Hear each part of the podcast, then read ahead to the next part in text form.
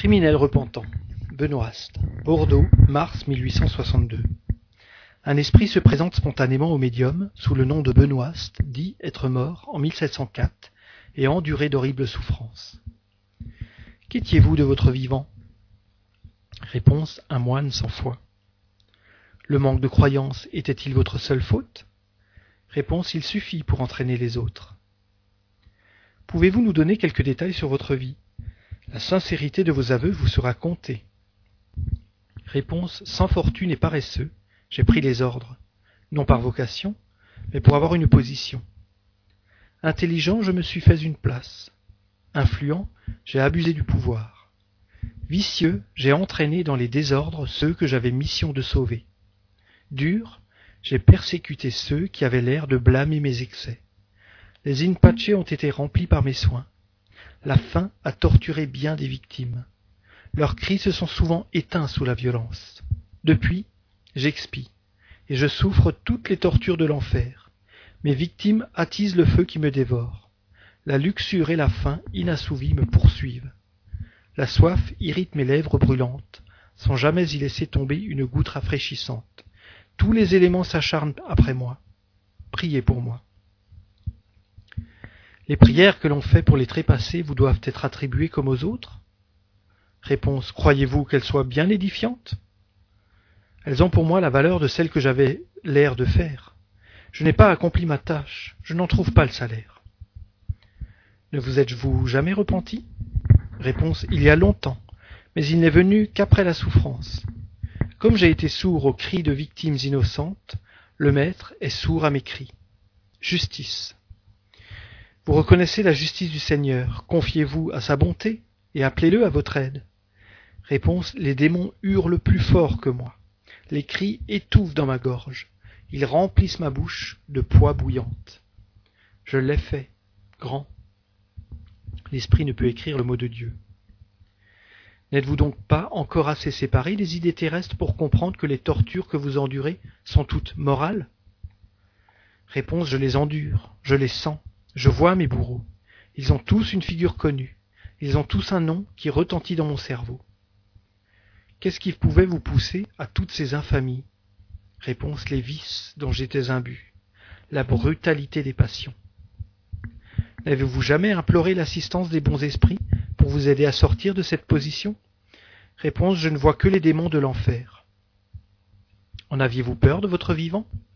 Réponse Non, rien, le néant. C'était ma foi. Les plaisirs à tout prix, c'était mon culte. Divinité de l'enfer, elles ne m'ont point abandonné. Je leur ai consacré ma vie. Elles ne me quitteront plus. N'entrevoyez-vous pas un terme à vos souffrances? Réponse L'infini n'a pas de terme. Dieu est infini dans sa miséricorde. Tout peut avoir une fin quand il le veut. Réponse S'il pouvait vouloir. Pourquoi êtes-vous venu vous inscrire ici? Réponse Je ne sais pas comment, mais j'ai voulu parler, comme je voudrais crier pour me soulager. Vos démons ne vous empêchent-ils pas d'écrire? Réponse Non, mais ils sont devant moi, ils m'entendent. C'est pourquoi je ne voudrais pas finir. Est-ce la première fois que vous écrivez ainsi? Réponse Oui. Saviez-vous que les esprits puissent s'approcher ainsi des hommes? Réponse Non. Comment donc avez-vous pu le comprendre? Réponse Je ne sais pas. Qu'avez-vous éprouvé pour venir près de moi? Réponse un engourdissement dans mes terreurs. Comment êtes-vous perçu? Comment êtes-vous aperçu que vous étiez ici? Réponse Comment se réveille? Comment avez-vous fait pour vous mettre en rapport avec moi? Réponse Je ne comprends pas. N'as-tu pas senti, toi? Il ne s'agit pas de moi, mais de vous. Tâchez de vous rendre compte de ce que vous faites en ce moment quand j'écris. Réponse Tu es ma pensée, voilà tout. Vous n'avez donc pas eu la volonté de me faire écrire? Réponse Non. C'est moi qui écris. Tu penses par moi. Tâchez de vous rendre compte. Les bons esprits qui nous entourent vous y aideront. Réponse Non. Les anges ne viennent pas en enfer. Tu n'es pas seul, toi? Voyez autour de vous. Réponse Je sens qu'on m'aide à penser en toi. Ta main m'obéit. Je ne touche pas et je te tiens. Je ne comprends pas.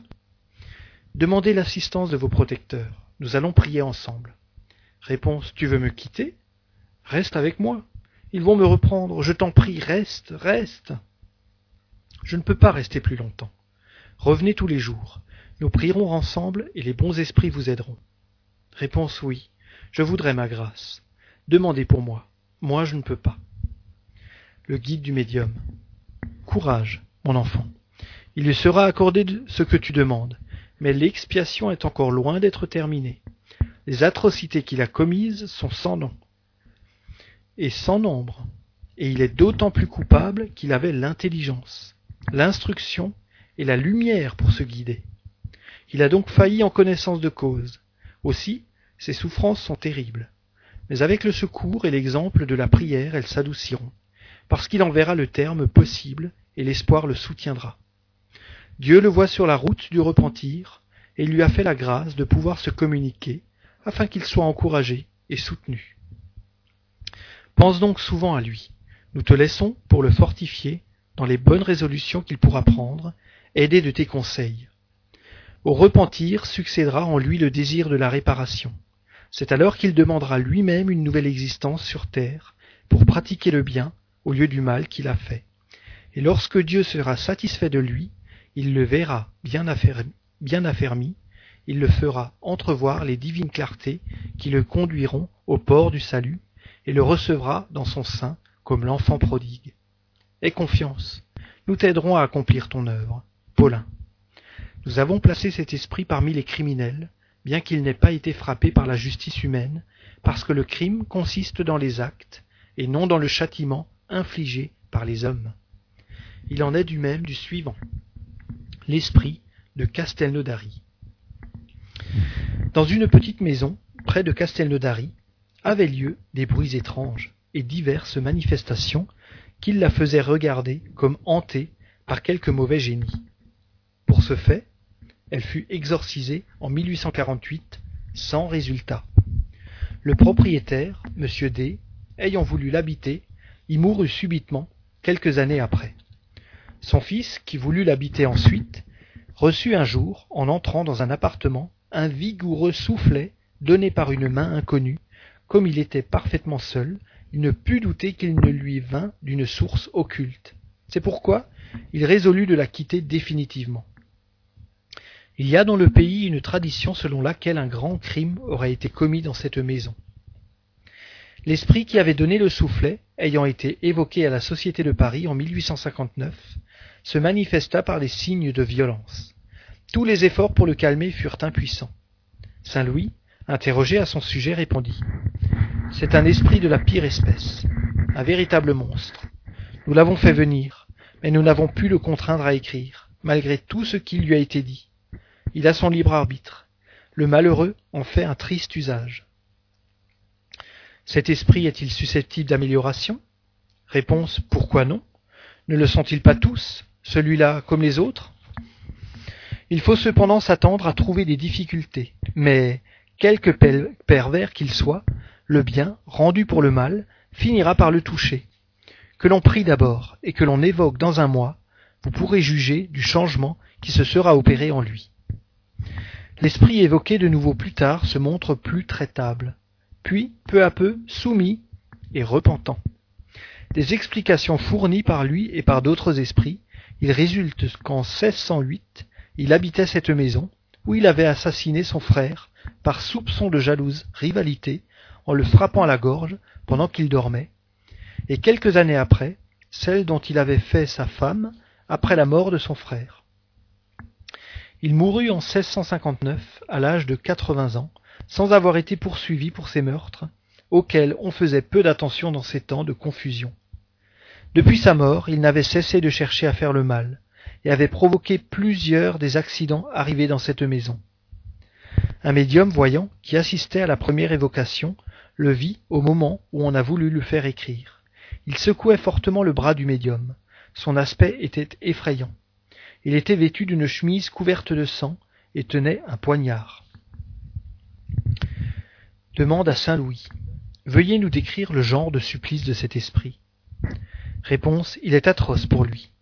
Il a été condamné au séjour de la maison où le crime a été commis, sans pouvoir diriger sa pensée sur autre chose que sur ce crime, toujours devant ses yeux, et il se croit condamné à cette torture pour l'éternité.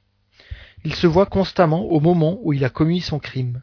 Tout autre souvenir lui est retiré, et toute communication avec un autre esprit interdite. Il ne peut sur terre se tenir que dans cette maison, et s'il est dans l'espace, il y est dans les ténèbres et dans la solitude. Y aurait-il un moyen de le faire déloger de cette maison, et quel serait-il? Réponse Si l'on veut se débarrasser des obsessions de semblables esprits, cela est facile en priant pour eux. C'est ce qu'on néglige toujours de faire. On préfère les effrayer par des formules d'exorcisme qui les divertissent beaucoup. En donnant aux personnes intéressées l'idée de prier pour lui, et en priant nous-mêmes, le ferait-on déloger? Réponse oui, mais remarquez que j'ai dit de prier, et non de faire prier. Voilà deux siècles qu'il est dans cette situation. Apprécie-t-il ce temps comme il l'eût fait de son vivant? C'est-à-dire le temps lui paraît-il aussi long ou moins long que s'il était vivant? Réponse il, il lui paraît plus long. Le sommeil n'existe pas pour lui. Il nous a été dit que pour les esprits, le temps n'existe pas, et que pour eux, un siècle est un point dans l'éternité.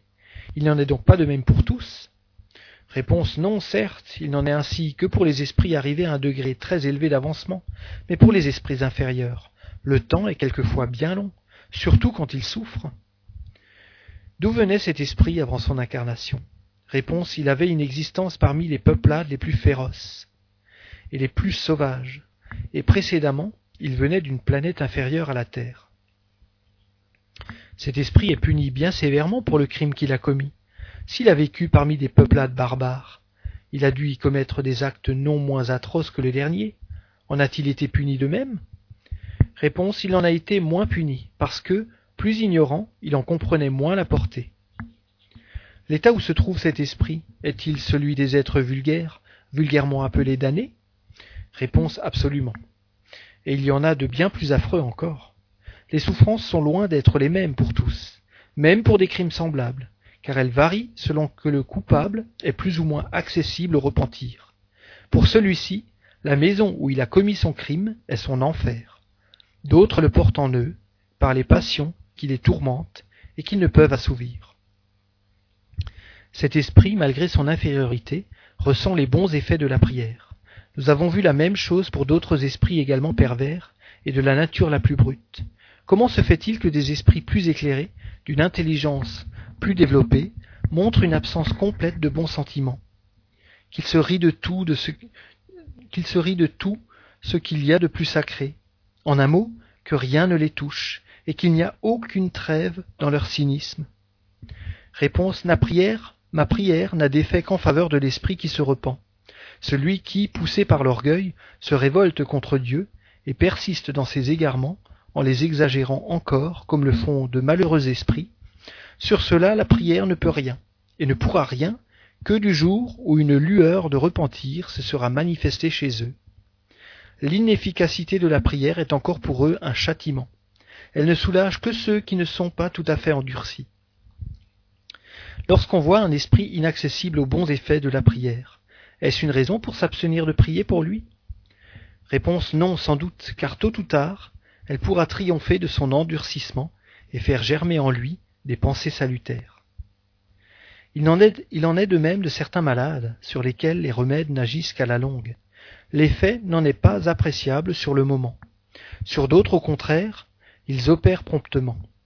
Si l'on se pénètre de cette vérité que tous les esprits sont perfectibles et qu'aucun n'est éternellement et fatalement voué au mal, on comprendra que, tôt ou tard, la prière aura son effet, et que celle qui paraît inefficace au premier abord n'en dépose pas moins des germes salutaires qui prédisposent l'esprit au bien, si elle ne les touche pas immédiatement. Ce serait donc un tort de se décourager, parce qu'on ne réussit pas de tout de suite. Si cet esprit se réincarnait, dans quelle catégorie d'individus se trouverait-il? Réponse, cela dépendra de lui et du repentir qu'il éprouvera. Plusieurs entretiens avec cet esprit amènent, chez lui un notable changement dans son état moral. Voici quelques-unes de ses réponses. À l'esprit. Pourquoi n'avez-vous pas pu écrire la première fois que nous vous avons appelé Réponse Je ne voulais pas. Pourquoi ne le vouliez-vous pas? Réponse Ignorance et abrutissement. Vous pouvez donc quitter maintenant, Quand vous voulez, la maison de Castelnaudary. Réponse On me le permet, parce que je profite de vos bons conseils. En éprouvez-vous du soulagement? Réponse Je commence à espérer. Si nous pouvions vous voir, sous quelle apparence vous verrions-nous? Réponse Vous me verriez en chemise, sans poignard. Pourquoi n'auriez-vous plus votre poignard? Qu'en avez-vous fait? Réponse Je le maudis. Dieu m'en épargne la vue. Si monsieur des fils, celui qui avait reçu le soufflet, retournait dans la maison, lui feriez-vous du mal? Réponse non, car je suis repentant. Et s'il voulait encore vous braver? Réponse Oh, ne me demandez pas ça. Je ne pourrais pas me dominer. Ce serait au-dessus de mes forces, car je ne suis qu'un misérable. Entrevoyez-vous la fin de vos peines? Réponse Oh, pas encore. C'est déjà beaucoup plus que je ne mérite de savoir, grâce à votre intersection, qu'elles ne dureront pas toujours. Veuillez vous décrire la situation où vous étiez avant que nous ne vous avions que avant que nous avant que nous ne vous ayons appelé pour la première fois. Vous comprenez que nous vous demandons cela pour avoir un moyen de vous être utile, et non par un motif de curiosité. Réponse Je vous l'ai dit, je n'avais conscience de rien au monde que de mon crime, et ne pouvais quitter la maison où je l'ai commis que pour m'élever dans l'espace où tout autour de moi était solitude et obscurité. Je ne saurais vous donner une idée de ce que c'est. Je n'y ai jamais rien compris. Dès que je m'élevais au-dessus de l'air, c'était noir, c'était vide. Je ne sais ce que c'était. Aujourd'hui, j'éprouve beaucoup plus de remords, et je ne suis plus contraint de rester dans cette maison fatale. Il m'est permis d'errer sur terre, et de chercher à m'éclairer par mes observations, mais alors je n'en comprends que mieux l'énormité de mes forfaits. Et si je souffre moins d'un côté, mes tortures augmentent de l'autre par le remords. Mais au moins, j'ai l'espérance. Si vous deviez reprendre une existence corporelle, laquelle choisiriez-vous? Réponse Je n'ai pas encore assez vu et assez réfléchi pour le savoir. Pendant votre long isolement, et l'on peut dire votre captivité, avez-vous eu des remords? Réponse Pas le moindre. Et c'est pour cela que j'ai si longtemps souffert. C'est seulement quand j'ai commencé à en éprouver qu'ont été provoquées, à mon insu, les circonstances qui ont amené mon évocation à laquelle je dois le commencement de ma délivrance. Merci donc à vous, qui avez eu pitié de moi, et m'avait éclairé. Nous avons vu en effet des avares souffrir de la vue de l'or, qui pour eux était devenu une véritable chimère, des orgueilleux tourmentés par la jalousie des honneurs qu'ils voyaient rendre, et qui ne s'adressaient pas à eux, des hommes qui avaient commandé sur la terre, humiliés par la puissance invisible qui les contraignait d'obéir, et par la vue de leurs subordonnés qui ne pliaient plus devant eux. Les athées subirent les angoisses de l'incertitude, et se trouver dans un isolement absolu au milieu de l'immensité, sans rencontrer aucun être qui pût les éclairer. Dans le monde des esprits, s'il y a des joies pour toutes les vertus, il y a des peines pour toutes les fautes, et celles que n'atteint pas la loi des hommes sont toujours frappées par la loi de Dieu.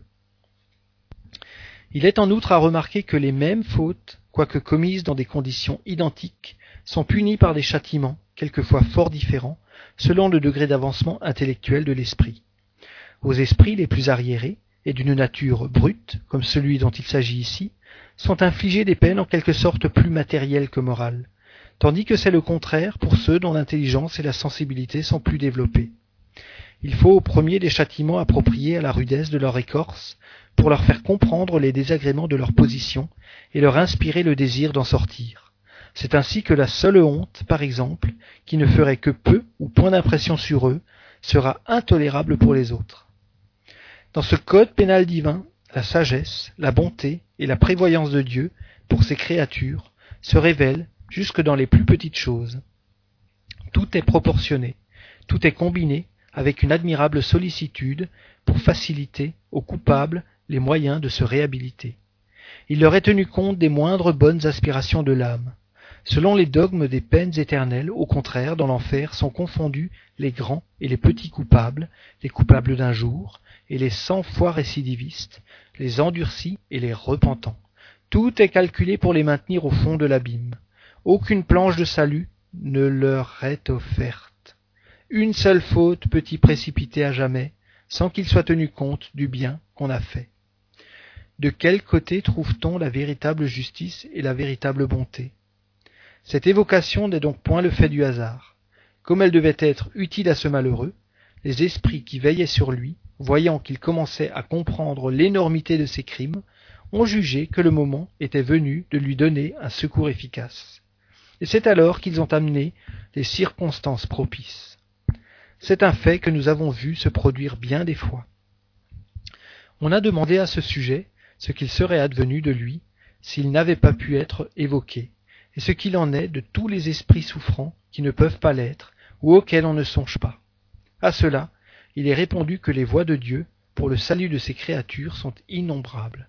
L'évocation est un moyen de les assister, mais ce n'est certainement pas le seul, et Dieu n'en laisse aucune dans l'oubli. D'ailleurs, les prières collectives doivent avoir sur les esprits accessibles au repentir leur part d'influence. Dieu ne pouvait subordonner le sort des esprits souffrants aux connaissances et à la bonne volonté des hommes. Dès que ceux-ci purent établir des rapports réguliers avec le monde invisible, un des premiers résultats du spiritisme fut de leur apprendre les services qu'à l'aide de ces rapports ils pouvaient rendre à leurs frères désincarnés. Dieu a voulu par ce moyen leur prouver la solidarité qui existe entre tous les êtres de l'univers, et donner une loi de nature pour base au principe de la fraternité. En ouvrant ce champ nouveau à l'exercice de la charité, il leur montre le côté vraiment utile et sérieux des évocations, détournées jusqu'alors de leur but providentiel par l'ignorance et la superstition. Les esprits souffrants n'ont donc, à aucune époque, manqué de secours, et si les évocations leur ouvrent une nouvelle voie de salut, les incarnés y gagnent peut-être plus encore, en ce qu'elles sont pour eux de nouvelles occasions de faire le bien, tout en s'instruisant sur le véritable état de la vie future.